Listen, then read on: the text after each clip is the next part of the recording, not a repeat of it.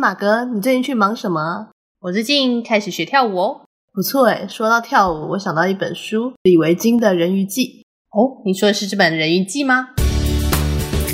大家好，我们是小妇人说书。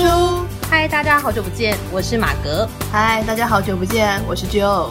其实我们今天要谈的这本《人鱼记》啊，也是真的跟我开始学跳舞这件事情有有关系啦。我会去学跳舞的原因是。你知道舞蹈跟绘画其实都是一种让人比较有弹性，或者是比较有空间的一种艺术跟文化的行为，反正是文化的一个学习跟锻炼啦。所以我就决定要选择跳舞，因为我真的是肢障，就是 肢体不协调那种状态。然后我开始学习跳舞的时候，就他就是推荐我看这个李维京的《人鱼记》，他说：“哎，你在学跳舞呢，这本书很适合你看。”然后就开始，其实我真的从来没有接触过李维京这个作者。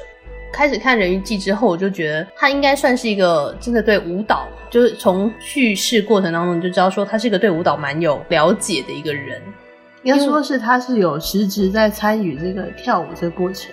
他里面是提到他是跳的是标准舞嘛，就是伦巴。然后我自己也是学伦巴这个舞蹈。他在叙述的过程当中就说：“哎，对，这是我经历过的东西，就哎基基础步啊，什么东东之类的，然后练习前后啊，什么什么。”然后每天要做基础练习啊、放松啊、弹性之类的，我就觉得哦，心有同感，然后也蛮能融入到这个剧情当中。其实我觉得李维京的作品大部分都还蛮好看，像是《我是许凉凉》啊，《生活是甜蜜》、《老派约会之必要》啊，《有型的朱小姐》，包括他从应该是从《有型的朱小姐》里面吧取了一段出来，他就做了一本绘本，叫做《罐头》。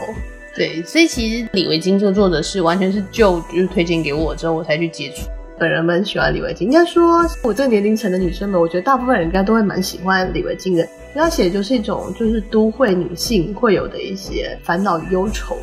《人鱼记》这本书里面也是你会觉得她蛮亲和的。第一个就是她是一个在外租任房间啊工作的女孩，就是离乡背景在一个外地，包括她去学舞蹈、去上班，然后认识朋友。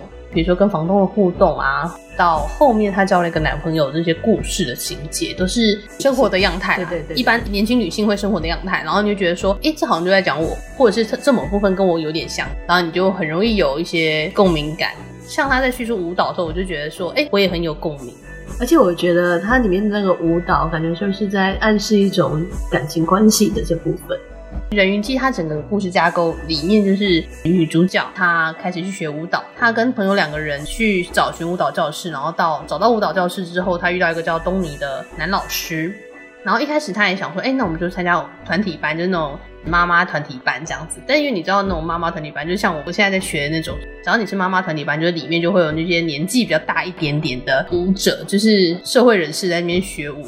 然后你知道团体班的氛围就是第一个，大部分都是结伴而来，就是可能是夫妻情侣啊，或者是呃未婚夫妇啊之类的，不然就是在那边认识的，就是他们已经是自成 couple。如果你是一个人去，你就会觉得哎，自己格格不入。女主角她就是到那个地方是跟她朋友一起去，但她们两个都是小女孩，所以她进去的时候就哎怎么办？那我没有舞伴啊，因为其实没有其他男性，他们就自称舞伴，然后她朋友就自愿担任就是男性的角色，因为他们有一种一个是 leader，然后一个是 follower，就是在舞蹈上面，男生就是 leader，他是领舞的人，然后女生就是 follower，就是跟随者。他的朋友就是哎，那我来就是担任男角这个部分，然后他就学习男生的舞步。其实，在过程当中，就是很深刻的感受到说，哎，因为其实这是双人舞，但是他的舞伴都跟不上他的节奏。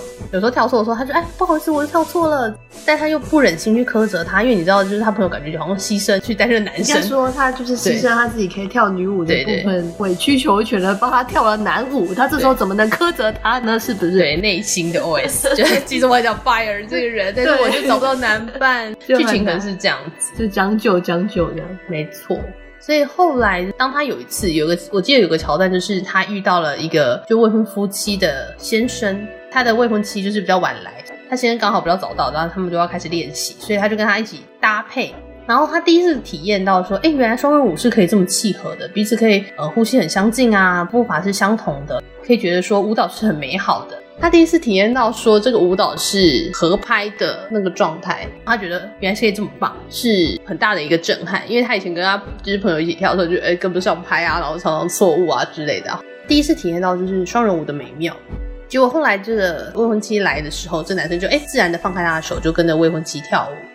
他就觉得，哎，又有一种怅然若失感，所以他不断的在这个团体班里面去寻找他的舞伴。中间有个桥段是他遇到了一个年轻男子，叫幼林吧。然后这男子就是平常也是爱来不来啊，然后自视甚高，然后觉得说我爸爸就是舞蹈专家啦，来这边就是消磨时间。然后后来他就跟这个幼林搭档，因为你知道他就是找不到舞伴嘛，然后这幼林刚好也是一个人，然后就跟他搭档。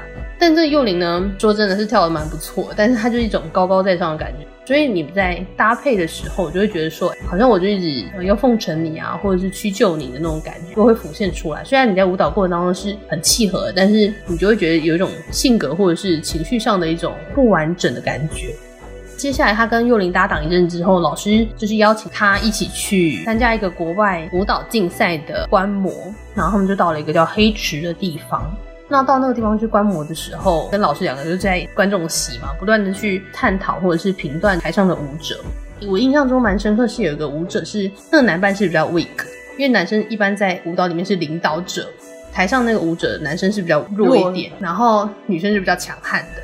然后他们跳完的时候，就是大家也是欢声雷动啊，就哦很棒啊之类的。他的老师就是东尼嘛，他就下一个评断就说他觉得这对舞蹈者不会再进步了，除非他们找到另外的舞伴。但绝大多数是不可能的，因为那个女生太强悍了，她没有办法遇到更强的男子，跟她同年龄或是同阶层的男子是很难跟她搭档的。她如果跟这个比较弱的舞伴，她是不可能再进步。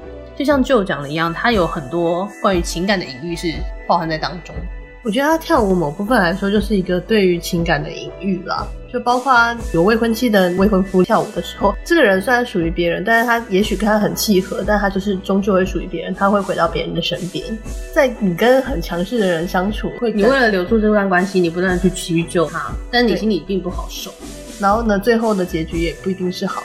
只是这个女主角后来离开舞蹈，是因为有一天她激烈的在练舞的时候，她踩到自己的脚趾头。当时她不以为意，她就把脚趾头搬回来。她觉得哦，好像扭到了，然后要把它搬回来。然后就继续跳，跳到结束之后，她就回家。然后那时候她已经交了一个男朋友。她男朋友问她说：“哎，那你脚没事吗？要不要去看医生？”她说：“没事没事，我刚刚已经把它搬回来了。”这很惊人吧？她把它搬回来。然后他回家，就过几天之后，他就觉得哎，脚开始剧痛啊，然后还发紫。他说哎，好像不太对劲，然后就看医生。然后医生就说哦，还好你把它搬回来了，不然他可能会因为一直那个血管不通畅，因为你把它搬回来，所以血管变通畅，但骨头断掉了，所以他变成脚手受了很大的伤害。于是他就没有办法再继续跳舞。然后他就跟老师告假，就是跟东尼告假说，哎，那我可能要休息一两个月。没想到他这一离开，就是休息了大概十年的时间都没有再去回到舞蹈教室。这段时间，他就有一段叙述是关于他跟这个男朋友的过程，就是他觉得他男朋友是个很纯粹的人，他很喜欢海洋生物，然后他甚至为了养育这些鱼类，然后他不断每个礼拜都要去汲取海水啊，回来净化，然后养育他们。他的行为就是一种很单纯、很纯粹的过程，然后他也很欣赏，然后享受这段过程。当然，他交往的期间，他也多次就是开始恢复的时候，想要回去跳舞，然后也跟老师联络。但那时候就是东尼，他本来只是一个兼职者，他本来有个正职，然后就晚上可能兼职教一些舞蹈，不断的利用正职去养他的兼职就对了啦。他想要成为一个很棒的舞者，所以梦想职业都是这样经营的。没错。然后后来他就是回去探究的时候，就哎发现老师已经就是把本来的工作辞掉，专心变成一个教学者。然后他那时候也曾经一次就跟老师开玩笑，就跟东尼开玩笑，就说：“哎，你该不会已经变成那种扒着某个贵妇人啊，然后教他舞蹈啊，赚取营生的人了吧？”当然，他虽然是这样跟他调侃，但是他知道东尼的内心其实一直追求变成一个很棒的舞者，追求一个很棒的舞伴。有一天，他可以跟舞伴站到国际的舞台上面去，成为一个很棒的舞者，被大家赞扬着。他知道他不断朝这个方向去努力。后来就是东尼可能就开始对他冷淡啊，不理他。他也就是一直没有再真的踏回去那个跳舞，他可能只是探寻，但是他都没有再回去跳舞。多年后，就是十年后了啦。有一天，他就又跟那个以前那种妈妈班的那个班长，你知道这种妈妈班就是我的班长，跟班长联络，就是最就是老师的部分，就是他又想起了当时那个跳舞的美好，然后就问那个妈妈班的班长说：“班长，我想问说，那最近你们还有在练习吗？然后练习的状况怎么样？”就才从班长那边得知说，其实东尼在一个礼拜之前，就他询问的一个礼拜之前就已经过世了。那时候他其实甚为震惊，就是没有想到会这样子。当日一别，然后已经阔别之后就是永别，这样再也没有见过这老师了。他去参加东尼的告别式，但那时候他去告别式的时候，他并没有进去。他觉得他也觉得自己不配进去吧，他就在外面冷冷的看这个过程。我对这故事有一个蛮印象深刻的桥段，就是他参加完他的告别式之后，他回想起一段他们在练舞过程，东尼不断的要他跳基本步。因为其实像我去舞蹈教室，我们一开始前面十几二十分钟都是在练基本步、暖身这样子。他说上课的时候，如果他早到，他就会沿着舞蹈教室四面墙壁行进，然后练习伦巴的基本步，一圈又一圈。有时候他累了，东尼便出现，要他别休息，继续练。我累了，步伐变慢，他就双手继续拍掌，让我跟上拍子，不可越跳越慢。他有时一时兴起，他速度减缓的时候，他就会出现在身边，跟他一起跳伦巴步，一起绕着教室一圈一圈的走，或者从后面推着他臀部说二三四二三四，跳在拍子上，不要停下来。他说停的时候，我气喘吁吁，趴在地板上起不来。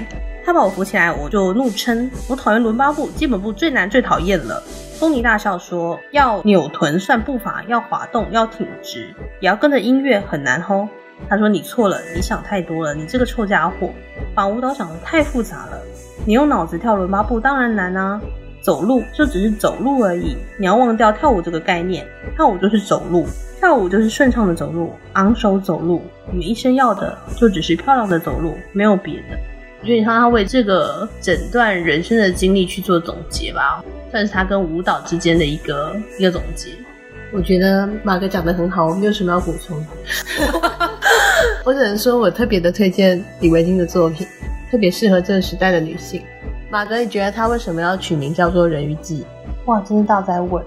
你刚问我的时候，我只想到说，会不会他认为所有的美好爱情都像是人鱼故事一样，是充满梦幻泡影？我以为你会跟我说，要用声音去交换他的双腿。哎，有可能耶！他用他自己一个失去了他这个主导意识，然后去交换跳舞这件事情。你刚刚想到人鱼的时候，我就马上想到人鱼公主啦。然后，人鱼公主让我想到说，虽然他这么爱这个人，但他对从来都不知道，对她来说，他可能只是一个过客，或者只是一个美丽的错误。